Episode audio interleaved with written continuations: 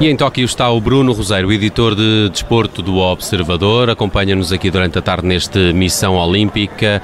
Bruno, boa tarde, como estás? Boa noite em Tóquio.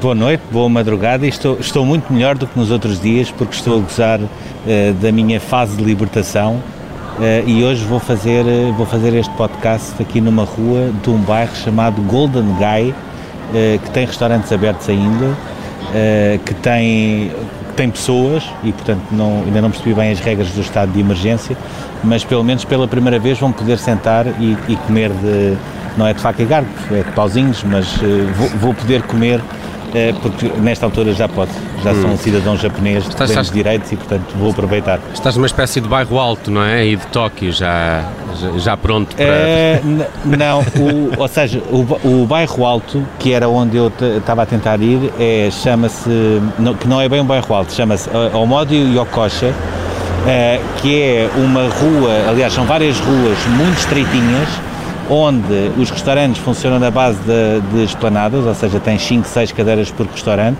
e estás ali a pedir uh, em frente às pessoas, eles estão a fazer uh, a comida à tua frente. Isto é mais ou menos uh, a pé 5 minutos de onde eu estou e todo, todo esse bairro está fechado devido à pandemia, ou seja, à pandemia, neste caso ao estado de emergência, eles têm lá nos letreiros, eu não consigo perceber o que é que eles dizem, mas têm lá as datas que coincidem com o estado de emergência uh, em Tóquio. Uh, e cinco minutos depois a pé tens um bairro que é completamente, está completamente aberto, estão os restaurantes todos abertos, as pessoas andam à vontade, pode-se fumar na rua, que eu achava que era proibido no Japão, mas pelos vistos aqui neste bairro também é possível e tem, tem mesmo uh, sinais nesse sentido. E, e, pronto, e agora estou a conhecer o outro lado de, de Tóquio e que mais não seja já poder comer refeições que não sejam uh, sandes e hambúrgueres também é sempre agradável. Hum. Olha, vamos lá olhar para estes Jogos Olímpicos aqui em Portugal, marcado pela chegada dos medalhados ao nosso país. Uh, Patrícia Mamona e Fernando Pimenta também já com declarações à, à imprensa e uma recepção calorosa uh, no aeroporto. no entanto, já temos falado bastante disto ao longo desta tarde. queria olhar contigo também um, um fenómeno no, no skate, não é? Sky Brown. Fala-nos deste deste, deste fenómeno, um, um bronze com 13 anos? Sim, um bronze, é, é assim, eu, eu percebo tanto de regras de skate quase como de, de, de, esquentadores, mas ainda assim eu diria que é um bronze que sabe a ouro por várias razões. Primeiro, quando ela acabou uh, a última tentativa dela, uh, a reação das pessoas, a reação das adversárias que foram a correr abraçá-la, a reação dos treinadores, incluindo o pai, que é o treinador dela, eh, a abraçar toda a comitiva britânica. Uh, dava a entender de que ela ia mesmo ganhar a medalha de ouro. Pronto, depois chegou a pontuação e veio um balde de água fria, muita gente a assobiar nas bancadas, e não era só uh, pessoas ligadas à comitiva da Grã-Bretanha, havia outras pessoas que simplesmente gostam de skate e que perceberam que aquilo poderia ter tido uma avaliação que não era a Polémica correta. na arbitragem do skate, então. Não, eh, mas se tu reparares, se fores ao Twitter, sobretudo os brasileiros que estão agora a perceber como é que é o skate, porque têm lá também atletas na final que ficaram, foram as duas últimas, uh, eles próprios já estão a dizer é preciso um VAR uh, para o skate, isto, é, isto é tudo um roubo, não é coincidência só ganhar os japoneses no skate. Portanto, eu, eu aí sobre isso não, não posso falar. Posso falar sobre, uma, sobre aquilo que eu vi. E quando ela acabou a última tentativa dela, uh, aquilo era claramente um cenário para, para ganhar a medalha de ouro, acabou por não ser, mas ainda assim, quer a japonesa de 19 anos que ganhou a medalha de ouro, quer a japonesa de 12 anos, que é ainda mais nova do que a Sky Brown, ganhou a medalha de prata, não tem uh, um décimo do mediatismo desta, desta Sky Brown, que é de facto um, um fenómeno, ou seja, ela, ela chega, agarra no skate e começa um exercício e, e para tudo. Uh, mal comparado, é um bocadinho uma Simone Biles da ginástica que quando ela faz alguma coisa, uh, o mundo para. Pronto, a Sky Brown no skate é um bocadinho, é um bocadinho assim, uh, sendo que a história dela, ela também tem uma ligação logo ao Japão natural, que é o facto de ter nascido cá. o pai dela é britânico, a mãe dela é japonesa e ela nasceu no Japão depois foi viver para os Estados Unidos, onde ainda está hoje. Ela fez questão de, de representar a Grã-Bretanha porque entende que o skate e a maneira de surfar dela uh, se enquadram mais com a Grã-Bretanha do que com o Japão, o que quer que isso queira dizer, mas foi uma opção dela. Um, e é uma, é uma atleta que de, desde pequenina, com 3, 4 anos, que está habituada a fazer surf e skate, ela acha que é possível fazer os Jogos Olímpicos no surf e no skate, também seria uma novidade, porque só nos anos, só nas décadas de 20, 30 e 40 é que havia uh, esse tipo de atletas que faziam dois uh, desportos uh, diferentes. Um, e ela depois tem uma outra história de redenção, digamos assim, que foi no ano passado. Ela sofreu uma queda grande num treino uh, no parque que existe do Tony Hawk, que é a grande referência mundial do, do skate, dos anos 80 e 90. Uh, se ela não tivesse capacete, ela própria tem consciência que poderia ter sido uma lesão muito mais grave, porque ela, mesmo com capacete, sofreu uma fratura no, no, no crânio e, portanto, e conseguiu voltar, só há duas, três semanas é que voltou às competições mais a sério. Uh, e vai cá sacar uma medalha de bronze. E é de facto um fenómeno uh, brutal porque se percebe que há muita gente, e, como por exemplo eu, muita gente que vai lá só para vê-la, uh, só para ver a Sky Brown e não propriamente para ver a final do, do skate e isso é o maior elogio que se pode fazer a uma, àquilo que é ainda uma adolescente de 13 anos. Hum. Bruno, uh, percebi que também passaste pelos cavalos uh, e pela prestação de Liliana Diniz, ficou a pouco de um diploma olímpico mas uh, também uh, com aquela penalização. Uh, já vi declarações delas também aqui no, no, no site do Observador em que ela assume um, um, erro, não é? O erro não é do cavalo, o erro foi da cavaleira. Sim, portanto o meu dia foi, foi esse, ou seja, sair do skate outra vez com, com 40 graus, desta vez com uma novidade que eu há pouco não, não referi, que foi uma novidade em relação à prova do Gustavo Ribeiro, que foi a semana passada, que foi a organização oferecia-nos sacos de gelo uh, para nós pormos na parte de trás do pescoço e na cabeça, para estarmos a refrescar enquanto estávamos a ver aquilo ao sol, e posteriormente esses uh, sacos de gelo, como descongelavam em 10 minutos, eram depois uh, uma espécie de garrafas de água, mas sem serem garrafa, em plástico, e portanto aquilo tinha lá as indicações, era só abrir ali um corte e bebia-se aquela água, e portanto toda aquela organização agora melhorou imenso, porque já perceberam que ver skate com 40 graus não é propriamente a melhor sensação. Depois, a partir daí, sim, é que fui para o Equestrian Park, foi onde já tinha sido o concurso de dressage. Uh, Cruzei-me e tive uma batalha infernal com o trânsito de Tóquio em hora de ponta. Aquilo que, que devia ter demorado só 35, 40 minutos, demorou mais de uma hora e meia, uh, algumas alturas parado.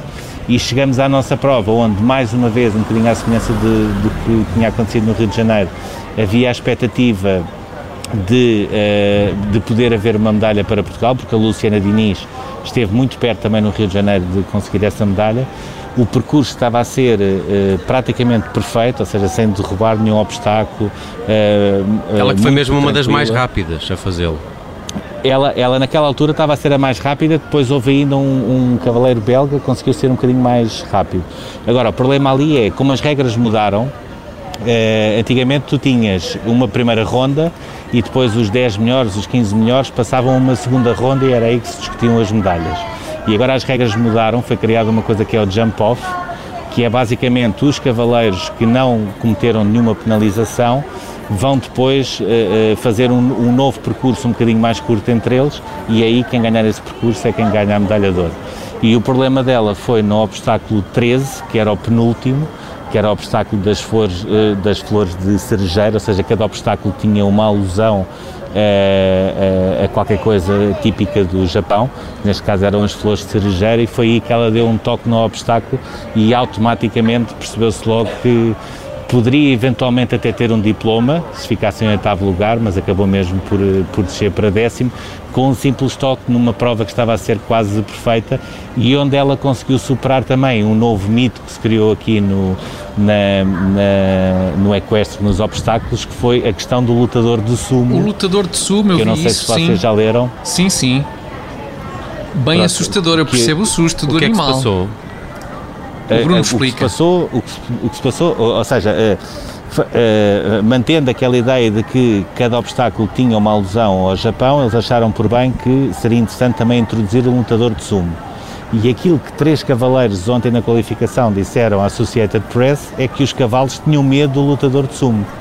Ah, já, estou a ver aqui no, já estou a ver aqui no site do Observador a tua peça a este propósito e é bem é, visível na fotografia é, um monstro. Um indivíduo é? volumoso com, com uma sunga daquelas, não é? Com um fio dental, aquilo assusta qualquer assusta cavalo. qualquer bicho. Não, e, não, se calhar não, não é preciso ser cavalo. Pois não é, é preciso, basta, basta ser um ser vivo, acho outro ser vivo.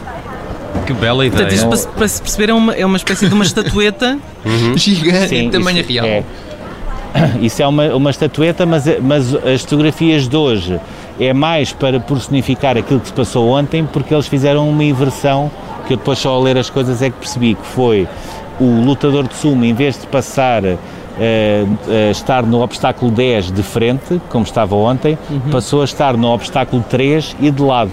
Ou seja, houve aqui uma espécie de meio termo para os cavalos não se assustarem, para eles também não deixarem cair o coitado do lutador de sumo, porque quer queira, quer não, também é um dos símbolos de, do Japão. E, e esteticamente muito agradável. É, é sim, e de lado sim, não é tão sim. volumoso, é não é? Engana. É isso.